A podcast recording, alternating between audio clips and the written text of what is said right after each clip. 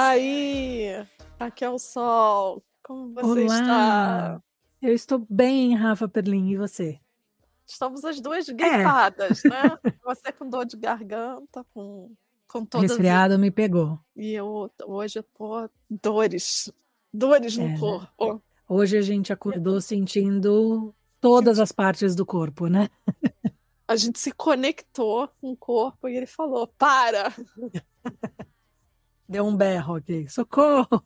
Então, a gente está na. É muito bom, né? Agora a gente está na metade para o final, sétima semana, e ela quer que a gente foque na nossa habilidade de receber e praticar, talvez, as habilidades criativas. As É isso. habilidades criativas. É a semana de conexão, né? Você se sentiu conectada Essa semana eu não me senti conectada, não. com, com o raio? Enfim, o primeiro tópico é escutando. E ela diz que a arte é o ato, eu gostei disso, de sintonizar e descer no poço. E te- eu acho que é uma coisa que muita gente fala do flow. Ela descreve o flow como um rio que está abaixo da, da nossa consciência. Exato. Então você tem que sintonizar e descer. E aí eu fiquei pensando nessas coisas do Rio de Janeiro, de quando a pessoa recebe santo. Seu, Aham. você é o o, o Alceu Valença, quando ele fala que ele vai ser cavalo, sei lá, tem uma música dele que ele fala isso. Muito, muito. Eu tive uma aula sobre escrita essa semana que falou muito disso. Tem uma escritora, Andrea Del Fuego, ela escreveu aquele A Pediatra, Hum, E ela tem uma frase que ela fala que a escrita é um elevador que só desce. E eu acho que tem a ver com isso, com essas questões. E eu achei interessante também, porque faz mais sentido você ter essa questão da escuta, até da inspiração, e ser uma coisa que é para dentro e para baixo do que alguma coisa para cima, sim. né? Porque outra coisa que eu acho é, interessante que essa semana eu falei, a gente teve uma discussão no curso sobre isso e foi muito bacana, porque essa semana várias coisas que eu tive no curso de escrita, eu vou conversar no nosso papo, no nosso podcast de sexta, porque vai ser muito interessante. Porque é isso, você olhar para cima parece que você tá esperando uma coisa divina, tipo uma inspiração, como se ela fosse cair. Tipo, ai, cadê? Caiu e daí você vai fazer. E não é, pelo contrário, você tem que procurar ali dentro, né? Você tem que buscar naquilo que você No tem interior. no interior, que, sei lá, o que que é dentro ou fora, como diz a sua psicanalista, mas você Uhum. tem que buscar aquilo de uma maneira, e eu acho que é uma coisa mais introvertida mesmo, é uma coisa mais de você com você mesmo. Eu acho que não tem É. muito a ver, não que o mundo não faça parte, mas eu acho que o exterior tem um impacto menor do que o interior nessa hora de se conectar, né? Eu acho que ao longo da história a gente tem várias metáforas para esse processo. Mas o interessante, eu acho que é isso, essa suspensão. Na terapia acontece isso, suspensão de julgamento. E a arte também, ela tem esse, esse momento que de você suspende, no caso, vamos dizer assim, essa consciência primeira da vida mundana e vai por outros cantos. Aí pode chamar do que quiser. né? Eu acho que é muito importante essa suspensão. Eu acho que é a, se eu fosse colo- elencar em coisas que são importantes a gente fazer desse processo ou qualquer tipo de processo criativo, eu acho que uma das, das três primeiras coisas seria, meu, se despir desse julgamento que você tem por você e pelos outros. Sim. É, o- se despir do julgamento próprio, eu acho que em primeiro lugar, e depois se despir do julgamento para o outro também. É. Eu acho que é muito importante, porque eu acho que é a única maneira de você ficar aberto e presente o suficiente para poder se conectar. Porque se você ficar com o julgamento, você vai colocar uma barreira entre você e Verdade. aquilo que você precisa chegar. E é interessante isso que você falou. Eu também acho que a, a metáfora de descer, no- pegar o baldinho e descer no poço é muito mais interessante do que ficar esperando um santo baixar em você, né? O ser cavalo, o santo baixar, pode ser que o santo esteja subindo. Por que não? Porque se eu acho que se tem uma coisa que eu tô tentando lembrar das outras semanas, eu não sei, eu acho que ela não fala isso propriamente, talvez ela vá falar mais pra frente, mas eu acho que para você desenvolver o seu processo criativo, para você entrar em contato com a sua parte criativa, você precisa de prática. E Sim. prática é uma coisa sua com você mesmo, você precisa praticar. Eu acho que nada mais, nada menos, as páginas matinais já são isso, né? Já são uma prática para alguma coisa. Sim. E, e é isso que você falou, né? Essa inspiração divina, essa coisa que vem, eu sinto que se a gente fica esperando ela, a gente fica esperando que é como mágica que uma coisa vai acontecer. E eu acho que essa mágica, ela só acontece se você está botando trabalho. Se você está praticando, seja no tempo que você tem, do jeito que você pode, não é que você precisa ter horas por dia para isso acontecer. Se você tem 20 minutos por dia, 20 minutos por dia. Mas é o tempo, é, eu acho que é o comprometimento que você tem com essa prática. Sim. Aí tem um momento que ela vira e fala assim: You're not doing, you're, uh, we are getting.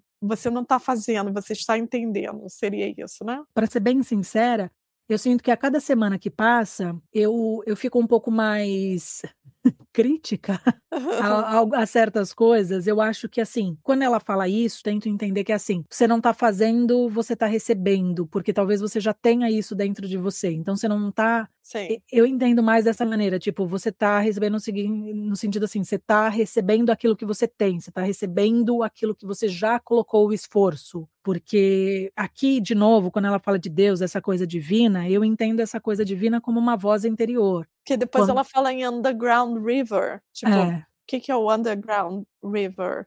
Não é necessariamente. Enfim, eu tô confundindo você, mas o que eu tô não, querendo não. dizer é que ela fala Deus, mas ela também fala sobre como se a gente estivesse acessando o inconsciente, de, de alguma maneira. É, ela fala que a gente pode aprender não só escutando, mas também aumentando, eu acho que como que eu traduziria accuracy? Eu acho que aumentando a intenção da inspiração, tipo, de você escutar a sua uhum. voz intuitiva dizendo, tipo, faça isso, tente isso, diga aquilo. Quando ela fala dessas coisas mais divinas, eu entendo mais como um senso próprio que você tem, daquilo de você olhar para uma coisa e dizer, é isso que eu quero fazer, é esse o caminho que eu quero seguir. Você sozinho com você mesmo, você decide.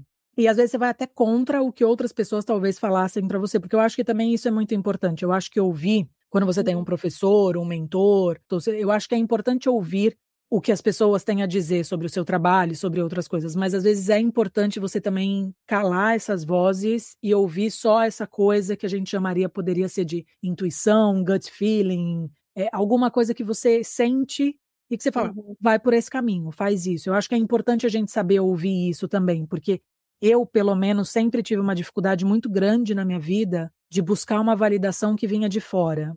E daí, às uhum. vezes, eu mudava a trajetória de certas coisas que eu estava fazendo, e quando eu chegava no final, eu olhava para aquilo e falava, mas não era isso que eu queria. Tipo, não era esse o caminho que eu queria seguir, não era essa obra que eu queria fazer. Diferente quando você está num curso, numa, quando você está numa escola e você tem que seguir certas coisas, o professor chega para você e fala: Ó, oh, isso está errado, tem que fazer assim. Isso são coisas diferentes, mas quando você está fazendo o seu trabalho autoral, e às vezes alguma coisa te diz e fala, não, eu tenho que ir por aqui. Porque mesmo que no final você fale, pelo menos eu sinto que você vai aprender com esse seu caminho. E se, na verdade, na metade desse caminho você seguir uma coisa totalmente de fora, sem internalizar, sem pensar se aquilo faz sentido para você ou não, às vezes você vai mudar o caminho e vai chegar num ponto que não era aquele que você queria chegar, né? Para mim fica muito claro isso. Eu acho que eu fiz isso várias vezes na minha vida e hoje isso é uma coisa que eu tento não fazer, é uma coisa que eu brigo muito comigo mesma para não deixar acontecer.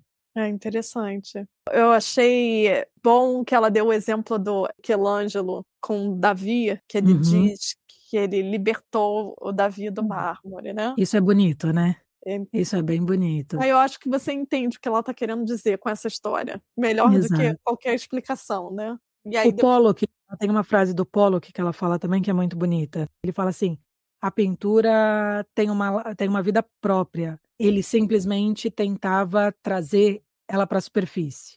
Acho isso bonito também, porque criar é uma coisa que você faz num conjunto. Agora, ó, a Júlia vai ficar orgulhosa com o que eu vou falar. Eu acho que criar é uma coisa que você faz um conjunto de energia daquilo que já tem existente, né? Eu acho que nada é completamente isolado. Eu acho bonito do Polo que fala isso, porque eu também entendo que ele está querendo dizer que se a pintura tem uma vida própria, quer dizer que também tem muita coisa que veio antes daquela pintura que faz aquela pintura ser possível. Tem muita coisa que ele viveu e que ele aprendeu e que para aquela pintura tá ali, né? Então, na verdade, o papel dele é só trazer ela para a superfície, porque ela já existe. Eu acho isso bonito. Eu acho que às vezes não é tão simples mas eu sinto que quando você consegue criar alguma coisa, é mais fácil sentir isso. Eu acho que quando a gente está falando de um ponto onde a gente está bloqueado, ou a gente está numa fase difícil de estar tá em contato com a criatividade, eu acho que fica mais difícil entender isso. Mas eu acho que quando você está imerso nesse mundo, ou quando você está conseguindo criar, é mais fácil você sentir isso, que leva tempo para você sentir isso. Às vezes eu sinto com certas coisas que eu faço, e às vezes eu ainda não sinto porque tem coisas que ainda estão bloqueadas, estão meio restritas. Por isso que a gente tem que praticar, né?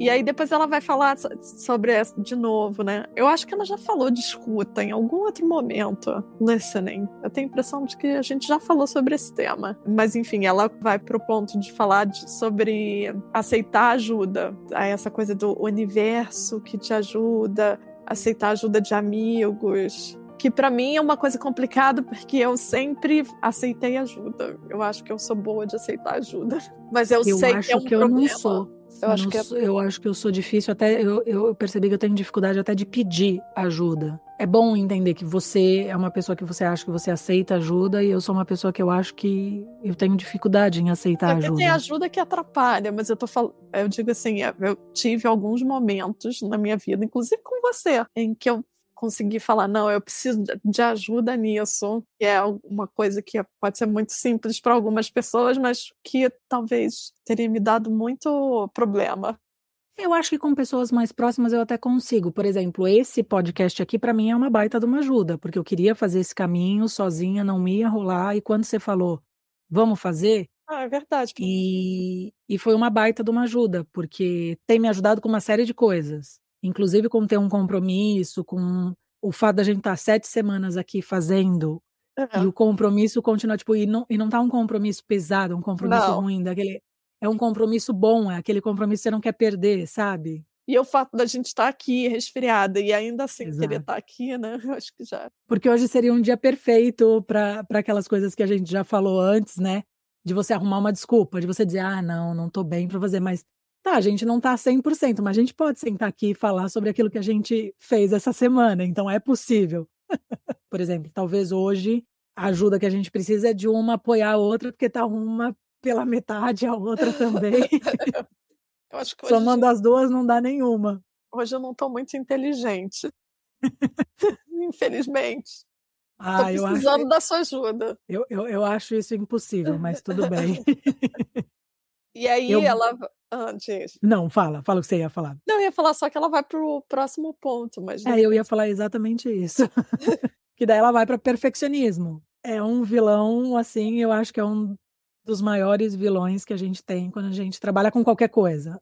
Mas Sim. com a criatividade, então, perfeccionismo é uma coisa que eu já sofri muito, muito disso. Hoje eu acho que eu sofro bem menos, eu consegui trabalhar bastante isso na terapia, em outras coisas, mas Hoje eu realmente vivo, tento viver por aquela frase que é o feito é melhor que o perfeito.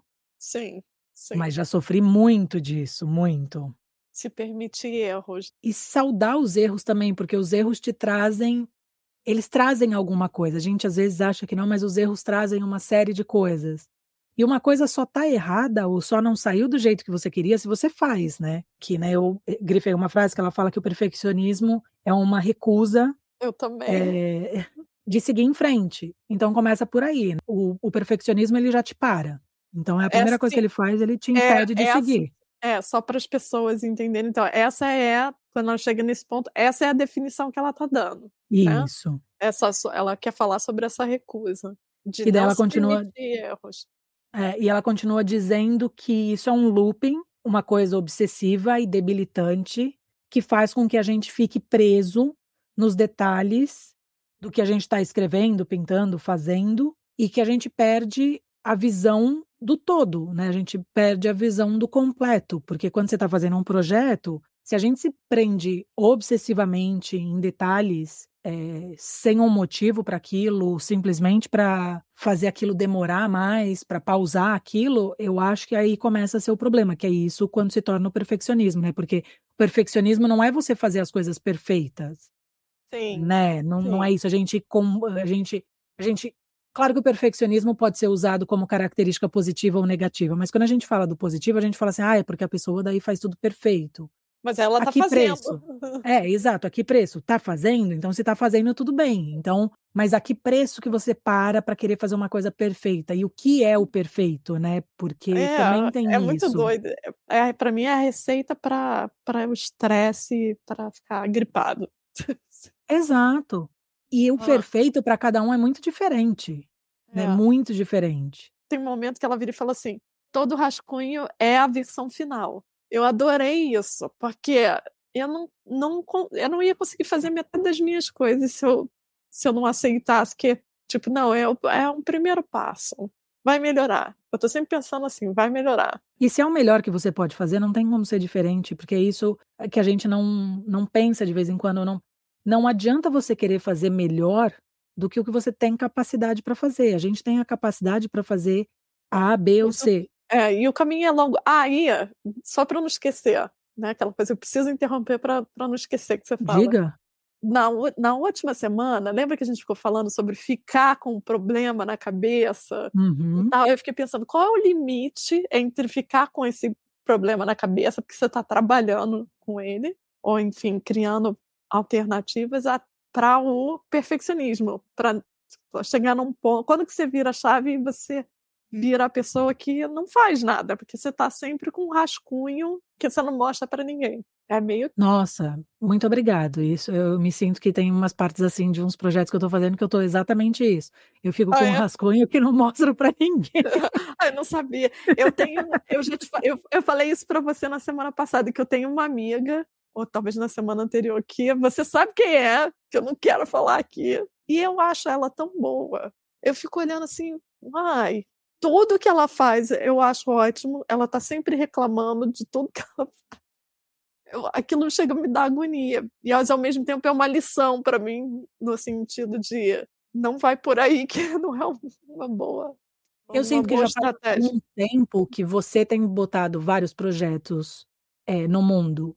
E eu sinto que são projetos que nascem, às vezes, de um, de um esboço, de um rascunho, e você rapidamente consegue transformá-los e colocá-los no mundo. E eles parecem um projeto completo. Né? Mas aí Parece vai um projeto... mudando, né? Que, que, nem, que nem o Vitor falou para mim.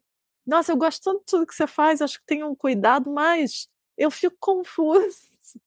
Então é isso que eu estou tentando trabalhar agora, me fazer um pouco mais clara para as pessoas. Porque eu Não, acho eu- que eu estou eu no outro sinto- lado. É, eu sinto que você é plural, né? Eu sinto que você não está buscando um nicho tão pequeno. Tem algumas coisas que você faz que são de nicho, mas tem algumas coisas que você faz que são plurais. E eu acho que elas se conversam bem, entendeu? Eu não, não sinto que são paradoxais ou coisas do tipo, ah, esse vídeo. Por exemplo, os vídeos. Eu gosto dos vídeos que você faz. E, e eu sei, né, a gente conversando, eu sei o que você gosta de consumir como vídeo, então eu sei o caminho que você quer fazer. Mas eu acho que você está no caminho, que, que isso que você põe no mundo já é o começo desse caminho que você está querendo só- fazer, né? Só para deixar aqui para as pessoas, eu estou escutando isso da Raquel e a Raquel faz vídeo, tipo, 3 mil vezes melhor que eu. Só que ela tem, realmente, você não compartilha tanto, mas quando você compartilha, tipo aquele, tem um vídeo seu que eu acho que só tá no Instagram, talvez. É, deve ser, porque eu só Um que você, que, é, que você chegando na Bélgica. É, tá lá. É, É aquele não é só aquilo meu, ali- né? Não é só meu. Eu tenho que dizer que é um trabalho do, do Mas- meu duo de criação de Uhum. vídeo e fotografia, né? Tem, assim, um pouquinho de cada um, mas realmente... É... Mas aí eu também tenho projeto com você, isso aqui, tem projeto com a Elo, tenho projeto só eu. Eu tive tenho três coisas que eu tenho começado a pensar que eu tenho que fazer. Eu tenho que colocar mais as fotos para jogo, eu tenho que publicar mais das fotos que eu faço. Eu preciso botar a minha newsletter que já existe, já tem um propósito, mas ela não sai. Eu preciso colocar ela no mundo. E eu preciso voltar a fazer os vídeos. São três coisas que eu pensei esses dias que eu vejo- falei: o perfeccionismo vai, vai ter que me deixar É. passar por cima disso e fazer. Lê três newsletters por aí, aí você vai ver que, tipo, não precisa desse estresse todo. Tem gente que faz, tipo, dois parágrafos ela vai mudar, você vai começar a fazer, você vai começar a mudar, vai, vai, tipo, quando eu criei o Notas de Afeto, hoje em dia eu falo, esse título não tem nem mais a ver com o que eu tô fazendo. O que, que eu faço com esse título agora? Né? A gente está aqui falando de criatividade. Mas isso são notas de afeto para quem está ouvindo, isso é um afeto.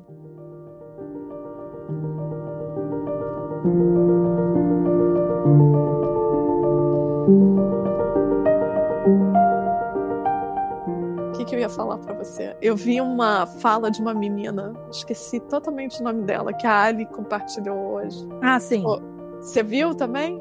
Vi, eu sigo, eu sigo essa menina. Eu achei ótimo, eu lembrei de você, que ela, porque você fala muito isso. Um projeto para pagar o, o aluguel, um projeto para me alimentar, né? Pra, pra essa, essa é a balança perfeita da vida do adulto classe média ela que quer viver com criatividade. Não, né? mas não ela tem um trabalho nisso. É, mas ela fala isso, que você pode, isso pode mudar ao longo do tempo. Então, no início, quando você precisa pagar as coisas, talvez você tenha que fazer 5, 10 trabalhos para clientes e um para você. Mas você, eu, você já me falou isso mais de uma vez, que você precisa fazer uma, alguma coisa que seja só para você. É. E eu é. acho que a gente precisa disso. E eu acho que às vezes eu tenho dificuldade de colocar para fora por causa disso, porque é uma coisa que eu fiz para mim, eu acho que eu faço com tanto cuidado com o que eu tô fazendo e comigo mesma, que às vezes o medo de colocar para fora é colocar para fora e esperar coisas que eu não esperava antes só enquanto eu estava fazendo, porque tem um pouco disso, né? Quando a gente coloca para fora, às vezes a gente espera uhum. um número de views, um número de likes. Eu, eu fui aprendendo a não me prender a essas coisas, tanto que hoje eu realmente não não olho o número de views, número de likes, isso não me importa é, eu me importo muito com aquilo que eu coloco. Porque eu sei que o algoritmo é uma coisa muito complicada, né? Tem todas essas questões que a própria ferramenta te, te impede, né? E te inibe de crescer. Mas também sei que não quero. Antigamente, quando eu trabalhava com marketing, eu gastava muito do meu tempo pensando na parte da divulgação. Eu não quero mais isso. Eu não quero gastar parte do meu tempo pensando na divulgação. Eu quero gastar essa parte do tempo que eu gastava, como eu vou divulgar, como vai alcançar, criando. E daí o alcance que o trabalho vai ter é o alcance que o trabalho vai ter, né? Diferente do meu trabalho com fotografia, que é a parte comercial. Nessa sim. parte, sim, tem um tempo que eu gasto lá para divulgação, que eu vou fazer isso, aquilo, mas ainda assim é bem menor do que eu trabalhava antes, tanto que às vezes eu me questiono e falo, talvez eu tenha que dar um pouco mais de importância para isso e trabalhar um pouco mais o marketing disso. Então eu fico, né, tentando equilibrar para também não ser simplesmente eu adoraria que o trabalho falasse por si próprio, né? Eu adoraria que eu não precisasse fazer nada e que o cliente recebesse aquilo e viesse atrás de mim, mas eu sei que o caminho não é uma linha reta. Então, esse equilíbrio de, de tentar entender e eu preciso hoje aprender a abrir mão um pouco desses trabalhos e soltar eles no mundo. Eu estava falando isso que essa criadora de conteúdo falou. Eu conversei semana passada, ainda preciso responder. Uma amiga da vida inteira e ela está ouvindo o nosso podcast. E ela não está acompanhando pelo livro, ela não está fazendo o livro, mas ela está acompanhando. Uhum. E ela diz que pela primeira vez, depois de anos trabalhando, isso, aquilo, ela está voltando de licença maternidade e ela não necessariamente pensa em. Ela gostaria de. Ela não está contente em voltar para o trabalho, ela quer pensar em fazer alguma coisa dela. E daí ela falou uma coisa interessante. Ela falou assim: e talvez seja como vocês duas estão falando, uma coisa por vez, fazendo aos poucos, tentando ver o que, que eu tenho de tempo para me dedicar para isso. Se a gente não está muito machucado, se a gente não está muito acabado, a gente consegue olhar para esse tempo que você tem, que seja 20 minutos por dia, e conseguir investir naquilo que você quer, para te fazer feliz, para te dar esse alimento que não é o que vai pagar o aluguel, mas que vai te alimentar. Então eu acho que o importante é isso, é tentar achar esse balanço nesse mundo louco que a gente vive. É verdade. Legal que ela está escutando. É, eu fiquei, eu fiquei bem contente, porque ela é uma amiga de infância, a gente se conhece desde os seis anos de idade, então, assim, não, não necessariamente é o meu. Eu não, não tava nem pensando com o meu público-alvo, porque às vezes quando eu faço coisas, tem coisas que eu até mando para amigos, falo, ó, oh, isso, aquilo. Mas às vezes eu nem mando, porque eu sei que cada um tem a sua vida. A gente, quando eu tava falando do perfeccionismo, ela fala que o perfeccionismo nunca tá satisfeito. E daí, voltando naquilo que você falou, da gente ficar com o problema. Quando que é ficar com o problema e quando é transformar isso num perfeccionismo, eu acho que a, a balança é essa, né? O perfeccionismo nunca vai estar satisfeito. Eu acho que vai chegar numa hora que esse problema a gente vai conseguir andar com esse problema. Vai falar, pronto, agora eu resolvi esse, preciso mais carregar ele. O perfeccionismo não, ele nunca, quando é, é. uma coisa crônica, ele nunca vai estar tá satisfeito. Você vai terminar não querendo terminar, né? Você vai entregar não querendo entregar. Porque às vezes você continua não querendo, não achando que está completo, mas você tem um prazo. Por isso que prazo às vezes é bom, né? Prazo é um bom ponto final, é um bom uma boa quebra por perfeccionismo. Mas né? é isso, então, é isso que, que você falou que você fez, não sei se a gente já estava gravando, de estabelecer, de mandar para os clientes, né? Eu entrego em tal data, isso é bom porque você está se é, hold accountable. Accountable é uma palavra difícil para o português, mas é eu, eu tô me chamando na chincha, é praticamente isso. Isso, muito bom. Eu tô me chamando. Na... Você tá se colocando na... no paredão. Adoro essas coisas que são de cada, de cada cultura, de cada língua, né? E eu tô assistindo uma série coreana e eles têm umas coisas fantásticas que eles falam, umas expressões assim, tipo, eles são tão expressivos e eles. O jeito que eles falam, eu acho bonito, né? A sonoridade, eles falam muita. São só quase vogais, ou são só interjeições que eles falam. Oh, Uau! Eu acho isso o máximo. Aí eu falei isso de chamar na chincha, é meio que. É. Não tem um chamar na chincha aqui em inglês. O, não, Honda, não o Hold Accountable é super bonito, isso, aquilo, mas o chamar na chincha tem um peso, assim, que né, não tem tradução para o chamar na chincha. E eu acho, esse é o problema de você ser autônomo, que não tem o chefe. Tipo, e as pessoas não têm, às vezes, dimensão do quanto elas acham que você ter seu próprio negócio é super fácil, né? Você acorda a hora que você quer, não sei aonde isso, mas é, é tudo maravilhoso, né? Sempre. É, e eu até digo para empresas que são pequenas ou pessoas que são autônomas e trabalham praticamente sozinhas, né? Porque às vezes você, às vezes você tem que fazer várias coisas, inclusive o que você não gosta. Sim. Né? Você tem que fazer Exatamente. todos os processos, você tem que fazer todas as coisas que você não gosta. Então, não ter um chefe, eu tenho que me manter responsável pelas coisas. Então, eu tenho que ter uma preocupação com isso que às vezes vai barrar a minha preocupação criativa. Né? Então Sim. eu tenho que achar esses equilíbrios e é o que você falou. Tudo está nas suas mãos. Então, para quem gosta de trabalhar como autônomo, essas são as coisas ruins, mas que são menores para mim do que as coisas boas. Quem gosta de trabalhar numa empresa, às vezes fala: "Eu tenho, eu tenho uma amiga que ela fala: "Eu, eu adoraria ser como você" mas eu não consigo, eu preciso ter uma empresa para fazer. E eu acho que ela é tão criativa, tão, mas faz sentido o fato dela precisar ter uma empresa para seguir ali. E, então ela, o mais importante é isso, ela sabe o que é importante para ela. Então ela vai lá e o trabalho na empresa para ela faz mais sentido do que se ela fosse autônoma. Voltando sobre a questão do, do perfeccionismo que eu gostei que é, assim, primeiro você faz para você fazer qualquer coisa bem feita, primeiro você tem que fazer mal feito, né? Esse compromisso com o erro eu acho que é o que ela está querendo colocar como o mais importante. Eu gostei muito dos exemplos desse, dessa semana, das frases. É, né? Essa parte do perfeccionismo eu achei muito boa. Ela também traz uma coisa que eu achei que as pessoas talvez usem o perfeccionismo em resposta a isso, que ela fala que segurança é uma ilusão muito cara. Porque às vezes o perfeccionismo vem de dizer, não, eu só quando eu me sentir seguro é que eu vou, que vai estar tá pronto. Não existe muito segurança, porque quando sai de você, essa segurança não existe mais, é uma ilusão mesmo. É, e isso transborda para tudo na vida, né? É, essa parte eu achei lindo. Tem uma coisa que ela fala logo depois disso que eu achei fantástico, que é assim, ela falou que geralmente quando a gente diz que a gente não pode fazer alguma coisa, significa que a gente não vai fazer alguma coisa, a não ser que a gente tenha a garantia de que é. a gente vai poder fazer aquilo perfeitamente. E eu achei que é muito isso, porque às vezes você fala, ah, eu não vou pintar, eu não consigo pintar, eu não sei pintar, eu não consigo desenhar, não vou. Porque você tá na sua cabeça pensando num desenho feito e isso.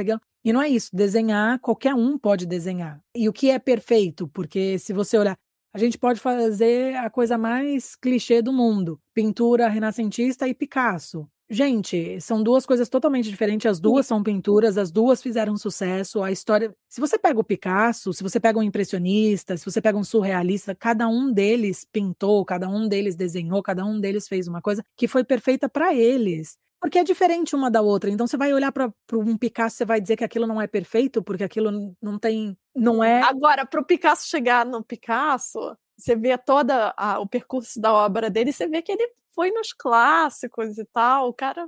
Ele chegou ele onde fez, ele quis chegar. É, foi até chegar na total liberdade de.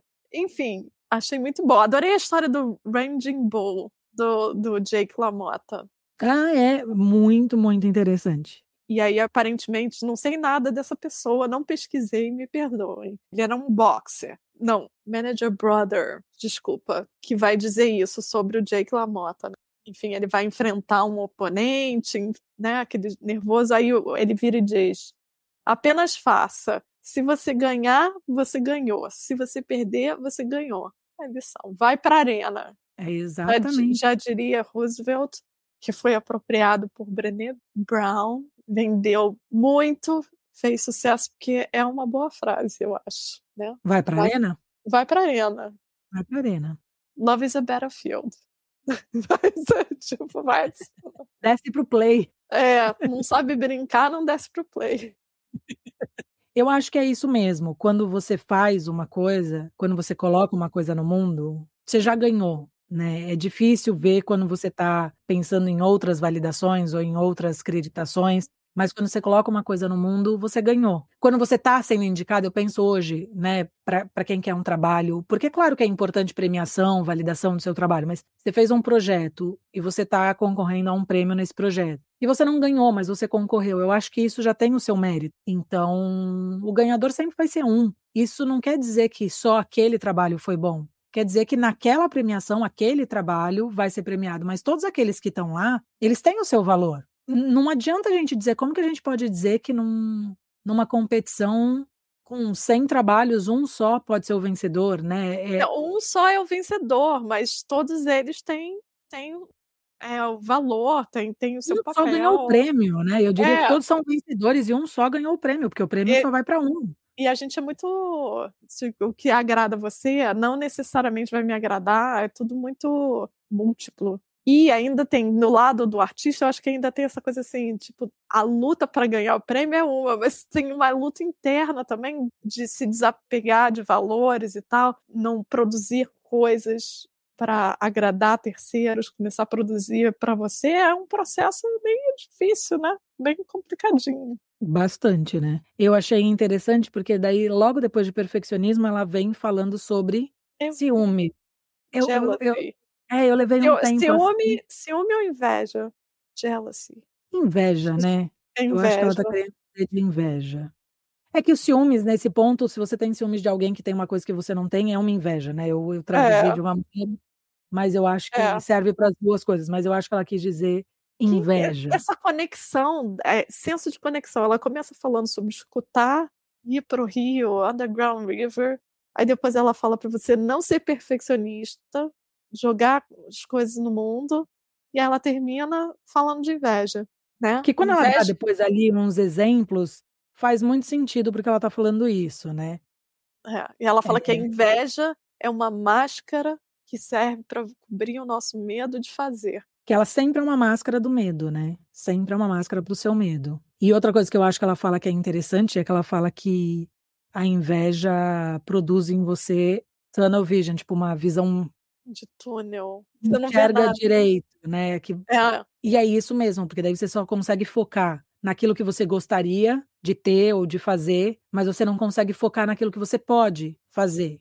Né? Como é que é a sua relação com a inveja? Eu acho que quando eu passo por períodos onde eu tô muito machucada, muito magoada com alguma coisa, eu acabo sentindo mais. Então eu tento não me ma e magoar assim com qualquer coisa da vida, né? Por exemplo, se eu tô com algum problema pessoal, eu acho que às vezes eu acabo dando mais espaço, mas eu também uso a inveja quando eu olho para alguma coisa, que eu falo, eu gostaria de fazer isso. Quando eu vejo um criador de conteúdo que fez uma coisa brilhante, a inveja não é um problema com ele, eu não vou ter um problema com o criador de conteúdo, é uma coisa que fica comigo, que eu falo, putz, eu queria fazer isso, e daí eu tento resolver. Tem essa diferença, né? A inveja que você acha que o outro não pode ter, que eu acho acho que não é uma coisa boa. E a inveja que você olha para aquilo e fala, putz, eu queria fazer aquilo, eu queria ter aquilo, eu queria conseguir isso. É, eu não fui uma adolescente invejosa. Você foi invejada?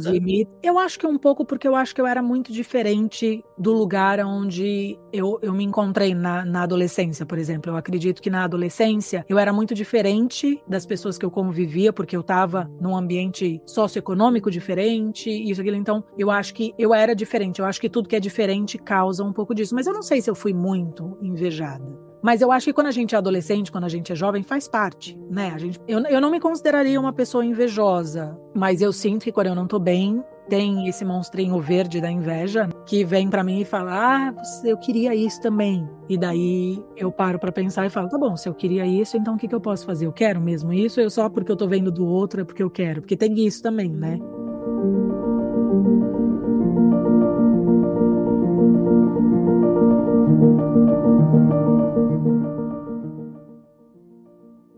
Minha prima definitivamente tinha uma família que tinha mais dinheiro que a minha. E aí eu me lembro que eu queria, teve um Natal que eu queria uma boneca, mas eu queria a boneca só para vencer ela no, na minha competição, na minha cabeça, de que eu ia ter uma boneca melhor do que a dela. E ela me veio com uma casa da Barbie, um negócio assim, sabe? Quando consegue a boneca, daí vem a casa da Barbie. É, aí eu falei, ah, ela, eu, eu me lembro direitinho de ter esse pensamento. Eu não posso competir com ela, porque ela sempre vai ter mais dinheiro. E eu era criança, eu juro, eu devia ter uns 5 anos alguma coisa assim. E eu falei, não, eu, eu, eu vou escolher os meus brinquedos para mim, porque se eu for escolher para ganhar dela, não vai dar certo. É, quando ela fala da inveja ser uma máscara do medo, que ela torna a inveja mais real, porque a gente também não gosta de dizer que a gente tem inveja. A gente também foi ensinado que a inveja é ruim, isso e aquilo. Eu acho que tem várias coisas que são ruins, mas que a gente sente. Eu acho que agir por essas coisas é que pode complicar a sua vida, mas eu acho que faz parte. Eu acho aí, bom às né? vezes, né? Por exemplo, você fez um vídeo, eu falei, nossa, será que eu consigo fazer essa luz? Como é que será que ela fez para colocar essa letra, sabe? Eu queria fazer um vídeo assim também. Tem vídeos que eu olho e falo, meu, eu queria fazer um vídeo assim. E eu acho que quando você cuida de você, quando você se ama, quando você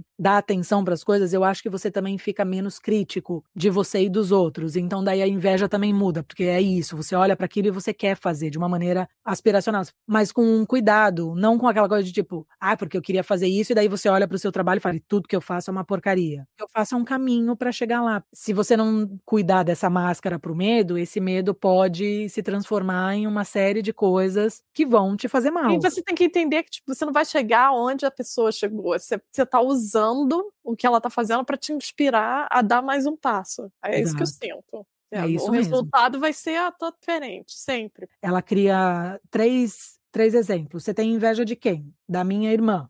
Por quê? Porque ela tem um estúdio de arte. Qual seria o antídoto para você não ter essa inveja? Você arrumar o seu quarto extra para ser um estúdio. Claro, se você não tiver um quarto extra, tem que ser um espacinho. É tudo aquilo, né, gente? Tem que colocar em proporção, não adianta. O outro você tem inveja do seu amigo Ed, porque ele escreve livros de crime. Qual é o seu antídoto para isso? Vai lá e escreve um. É. O outro que ela fala, né? Ela tem inveja da Anne Sexton, porque ela é uma poeta famosa. O que, que você faz? Você vai lá e publica os seus poemas. Quando a gente olha para uma coisa que você tem inveja, o que, que você pode fazer? Por que, que você tem inveja daquilo? E o que, que você pode fazer? Foi exatamente o que você falou. Você não vai fazer o vídeo igual àquela pessoa, mas você vai dar um passo e você vai fazer o seu vídeo. E eu acho que no, no Brasil tem uma mística da inveja. Você tá doente porque tem muita gente invejosa botando o olho gordo nas suas coisas. Eu tenho uma amiga que é tão assim Tipo, ela não posta nada. Não, não pode postar, porque senão vai, vai trazer urucubaca, né? Mais é, uma palavra para o nosso glossário. Urucubaca. Vai, vai trazer, tipo, ah, você tá gripada, a gente tá aqui gripada por quê? Isso é inveja, é o olho gordo. É, sobre a inveja do podcast que a gente tá fazendo, dos é. milhões é. e milhões de ouvintes que nós temos, do dinheiro que a gente tá ganhando com mas o podcast. A, a gente tá rindo, mas eu juro, eu cresci com essa mística. É. Eu era pessoa, minha avó falava para mim, eu era menina que ficava doente, eu ficava doente por conta de inveja que eu mostrava muito da minha vida, falava muito para as pessoas. O que é engraçado Ela não sabe ficar quieta, aí vira produtora de conteúdo. E o que é engraçado também é que quando você acha que tem tanta inveja em cima de você, você se acha uma pessoa tão interessante para ter tanta gente com inveja de você. Né? É, a minha avó me achava muito interessante. E, ah. é exatamente isso. A avó estava certo, porque você é uma pessoa muito interessante, tá? Você e um monte de gente, né? Eu só, Mas vamos dar crédito para sua avó, ela estava certa.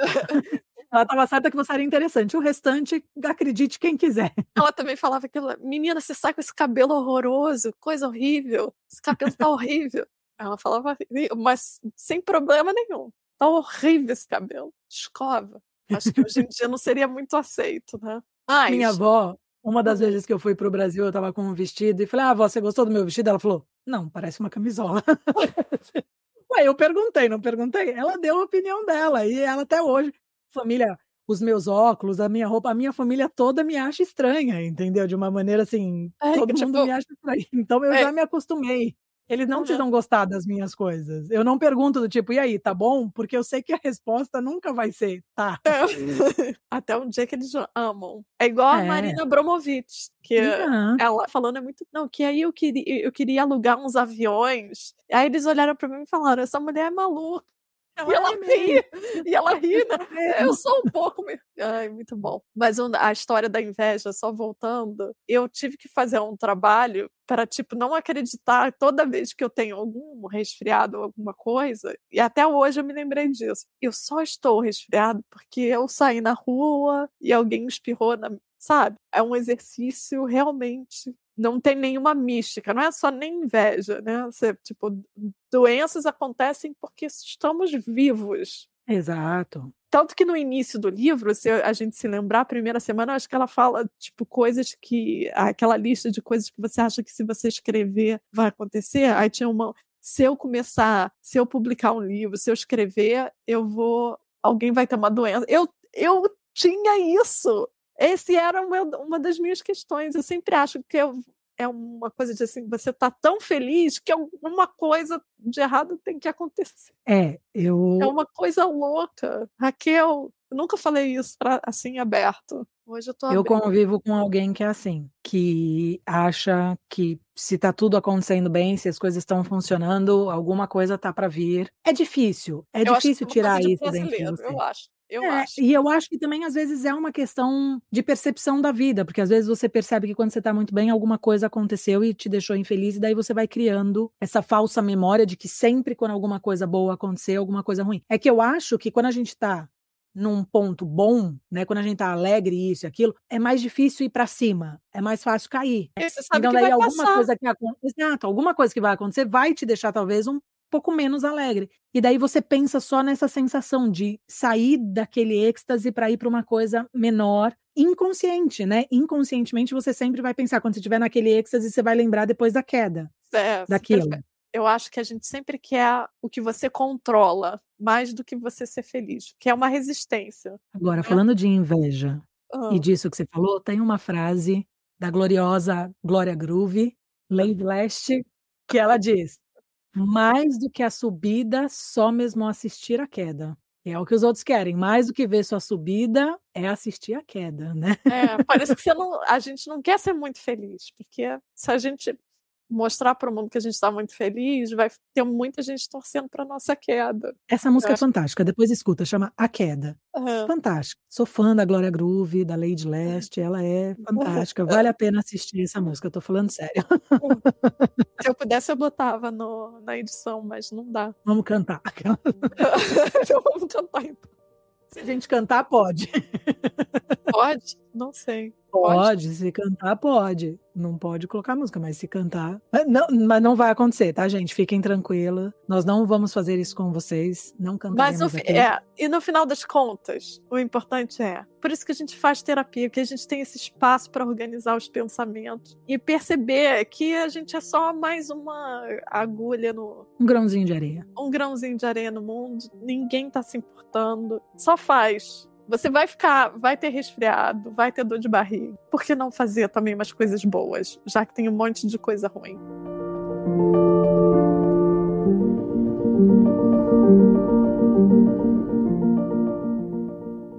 E aí depois vem archaeology, arqueologia, um exercício. Um exercício. Todos eles são meio arqueologia, né? É.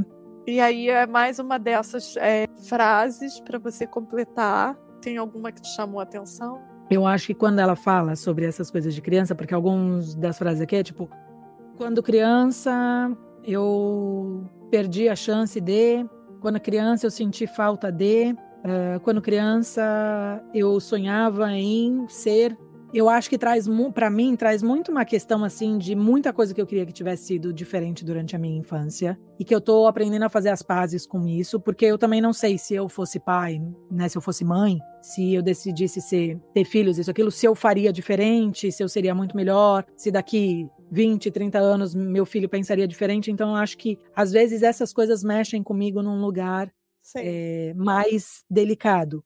Mas a verdade é que eu gostaria de ter tido mais suporte, eu gostaria de ter tido a minha criatividade mais aguçada, né, a, a, aproveitar a curiosidade da criança. Eu gostaria de ter tido mais conexão com as pessoas ao redor e com as coisas que eu gostava. Eu gostaria de ter sido encorajada e talvez eu tenha sido, né? Isso é muito uma visão hoje daquilo que eu imagino que foi, porque tem uma certa coisa de memória que a gente tem a memória clara das coisas que aconteceram e tem certas outras memórias que são quase uma obra de ficção. Tem, tem uma que me chamou a atenção, uma pergunta assim, I'm sorry, eu, eu sinto que eu não vou ver, nunca, é, não vou ver mais de novo. Quem é a pessoa que você não vai mais ver de novo? Eu não coloquei pessoa, eu coloquei algumas coisas que foram se perdidas no caminho. Tem algumas coisas que eu gostaria de ter guardado, tem algumas coisas assim, não em questão material, mas tem uma série de coisas que eu fiz e, e que, como não tem lugar para guardar, como isso, aquilo, sabe, foram jogadas fora. Sim. E gostaria de ter tido, de, eu gostaria de, de ter essas coisas. Algumas eu já trouxe aqui, das que tinham, ainda tenho coisa no Brasil que eu não trouxe, foto, carta, essas coisas. Eu gosto de memorabilia, assim. E você? Eu, eu botei minha mãe e minha avó, não tive nem dúvida. Mas eu é. achei uma pergunta interessante, assim, se você pudesse encontrar. É que eu ainda estava pensando, eu acho que como criança. E daí depois ah. ela continua esse exercício arqueológico pedindo para finalizar algumas frases. Tem uma que é a número dois, que ela fala: Uma coisa que eu gosto da minha cidade é. Eu não moro onde eu nasci, né? Quando eu falo minha ah, cidade, tá. tipo, né? Eu pensei nisso. Ai, e daí eu, eu coloquei a palavra nos, nostalgia, tipo, então eu gosto disso, eu gosto de pensar é, aonde eu vivia, o que eu fazia. Então me traz uma nostalgia que, que para mim é, é, gostoso, é um sentimento gostoso. Às vezes eu acho que, por exemplo, pensando assim no Rio, que é a minha cidade, Natal, eu acho que ele que é melhor agora que eu não tô mais lá, voltar, que eu dou mais valor do que antes. Ah, sim, eu também. Mas... Tem uma frase aqui que eu quero perguntar para você. Diz. A número 8, ela pergunta: qual é o seu autocuidado? Se você quiser responder, claro. Ah, é, é porque às vezes eu não entendo a minha letra. É o lake? não, é take. Eu ainda respondo em inglês. Banho de banheira. Bem demorado. Ainda botei bem demorado. Bem demorado. Eu não cresci com banheira, né? Eu também então, não. Mas ai, hoje não consigo me imaginar vivendo sem banheira. Ai, eu vivo bom, sem né? uma série de coisas, mas sem banheira eu não quero viver, não. Isso porque aqui é comum, tá, gente? Aqui ter banheira. No banheiro é mais comum até do que ter só o chuveiro. Então. Não é uma coisa do tipo, ai, não posso viver sem banheira, como se é. fosse uma coisa luxuosa, não, né? É uma sorte. Tem nesse apartamento aqui, a gente aproveita. Agora eu esperei a conversa inteira para chegar nesse ponto e a gente começar a falar. Como foram suas páginas matinais essa semana? Foram boas, eu gostei. Aprendi uma coisa essa semana que eu vou trazer para cá. Ah, e que daí. Eu também tenho uma coisa para falar. Feliz. Fala você primeiro. Tem uma coisa escrita tem uma coisa chamada escrita automática, que foi desenvolvida durante a época surrealista, que é exatamente páginas matinais, que é exatamente você escrever esse fluxo de consciência sem parar para pensar, escrever o que vir na cabeça, escrever do jeito que vier, isso, aquilo. Eu achei muito bacana, porque é óbvio que eu, que eu sabia que a Julia Cameron não tinha criado as páginas matinais, né? Ela estudou e trouxe de algum lugar. E eu achei muito bacana que veio do surrealismo. Depois, é, outras. A, a Virginia Woolf não fala também? A Virginia Woolf Fro tem o Freud do, do, fluxo de consciência. É, e o, o Freud, quando ele está criando a psicanálise, ele fala essa coisa de, da, da fala livre, é um pouco é. isso, é. né? É, eu acho que mas é fala, não é várias outras pessoas devem ter falado sobre isso, mas eu achei muito bacana. E tem muito a ver, se a gente parar para pensar, tem muito a ver com o pensamento surrealista, né? E como é que, Por... como é que o, o, os surrealistas usavam essa coisa de escrever de manhã? Era uma prática que não necessariamente precisava ser de manhã, mas era uma prática de uma escrita automática, onde você sentava e colocava no papel aquilo que automaticamente vinha na sua cabeça, sem pensar, sem ter propósito, sem isso. Literalmente despejar no papel essas questões. Alguns, alguns escritores depois pararam de usar essa técnica de escrita automática e começaram a usar um outro, outras técnicas que eram mais focadas para alguma coisa, né, que tivessem um propósito um pouco mais alinhado com aquilo que eles queriam.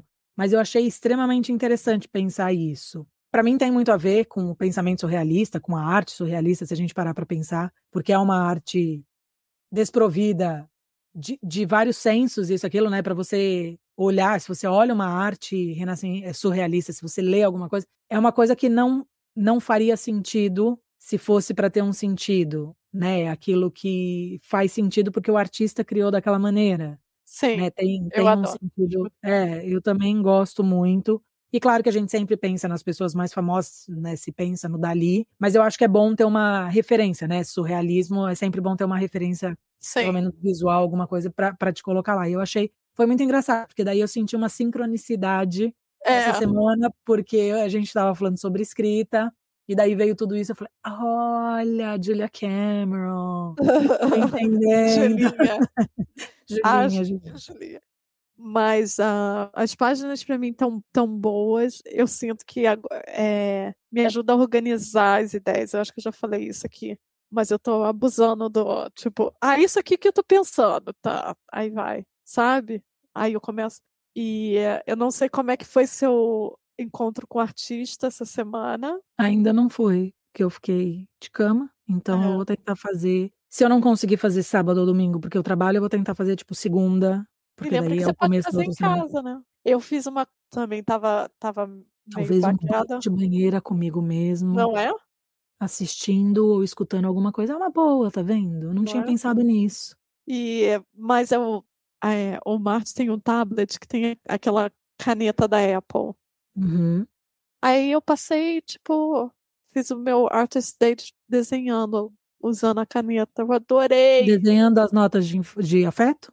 É, Ah, gostei, gostei. foi assim, comecei a Não brincar. fui criativa essa semana. Essa semana eu fiquei mal. E daí a única coisa que eu pensava é, eu quero ficar. Tanto que eu coloquei que o meu autocuidado essa semana era dormir. Era só o que eu queria, dormir. É, E eu acho que às vezes é importante, mas quando você tá muito exausta, assim, você tá resfriada, às vezes eu acho que o melhor remédio é só parar, sem televisão, sem nada. Só. É, você sabe que você falou, mas essa semana eu fiz uma coisa que eu pensei até bastante em você. Eu assisti muito YouTube enquanto eu tava.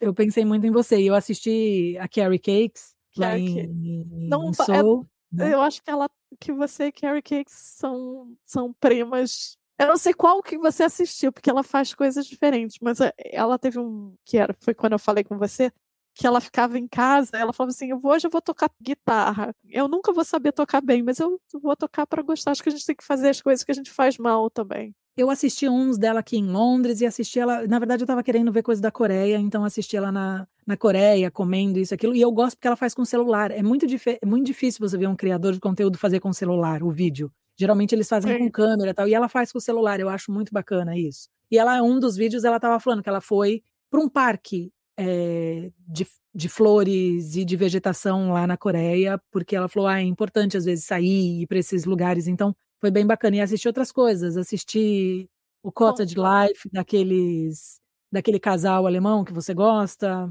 Ah, adoro. Assisti umas coisas de fotografia, isso aqui eu assisti várias coisas. Assisti um, depois até que vou te mostrar. E, e, e fiquei assistindo. Não fiz como um encontro do como um encontro com o meu artista, mas foi porque eu fiquei Mas assistindo quase, né? porque eu quero voltar a fazer vídeos. Então eu comecei a ver vídeos, desde vídeos muito bem feitos, bem editados e bem pensados, com um roteiro e tudo mais, e vídeos bem mais simples.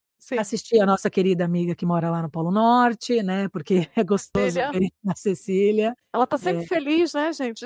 Quem, qual Ela é tá, o sempre, segredo? é, ela tá sempre bem, né? It's amazing. Ela tá sempre feliz. É um negócio. É a minha inveja. Então fiquei assistindo isso. Foi uma semana e assisti essa série que eu tô assistindo coreana no Netflix, que foi o que eu consumi essa semana, além de ler, né? E outras coisas. E das tasks, teve alguma que te chamou atenção? Eu vou confessar aqui que nada me chamou muita atenção. Mas Não, é, pra mim também não.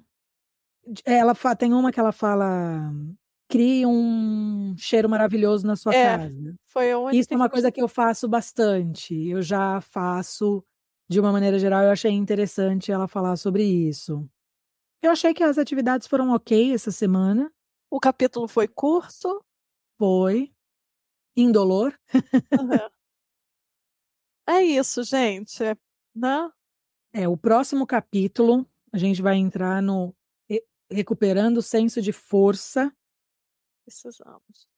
Por hoje é isso, né? Vocês contaram aqui com duas garotas resfriadas, mas aqui presentes, Então, desculpe se a voz está nasalada, umas tosses aí perdidas É. no meio do episódio.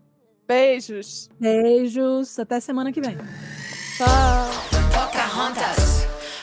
Staring, got me wearing strange stuff. You think I'm loco? It's just a poncho. Na linha do perfeccionismo. Mas. Bem-vindo ao Fantástico Mundo de Rafa e Raquel. Você lembra daquele desenho Fantástico Mundo de Bob? Bob, Que o é. menino, é assim, é assim. é, eu, eu acho que funciona por causa disso. Voltando,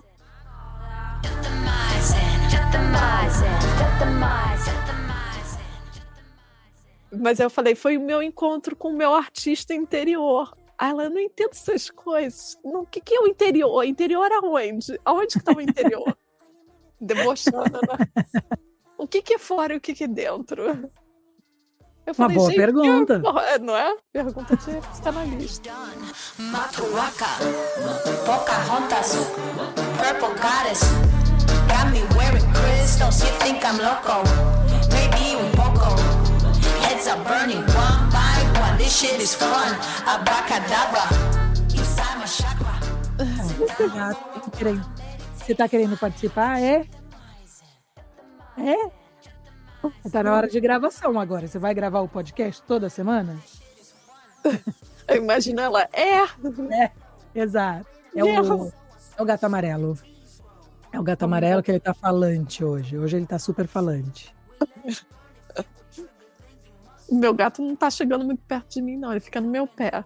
Aí eu dou uma tossida, uma espirrada, ele olha, eita, que que é isso? Tchau.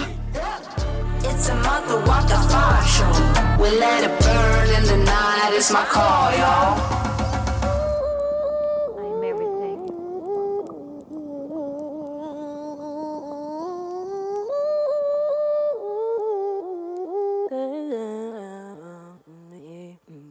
Vamos nos encher de purples. Não, Raquel? Agora você pode parar de gravar. Mas aí tem a parte do ósseo. Ah, a parte do ósseo. Então tá. Então vamos deixar para. Deixa uma- eu esqueci aí. Mais um faz pouquinho do uma- ósseo. Faz uma piada aí. Não é bem algo que eu sou muito boa em fazer. Não, eu vou. Que eu com certeza vou cortar.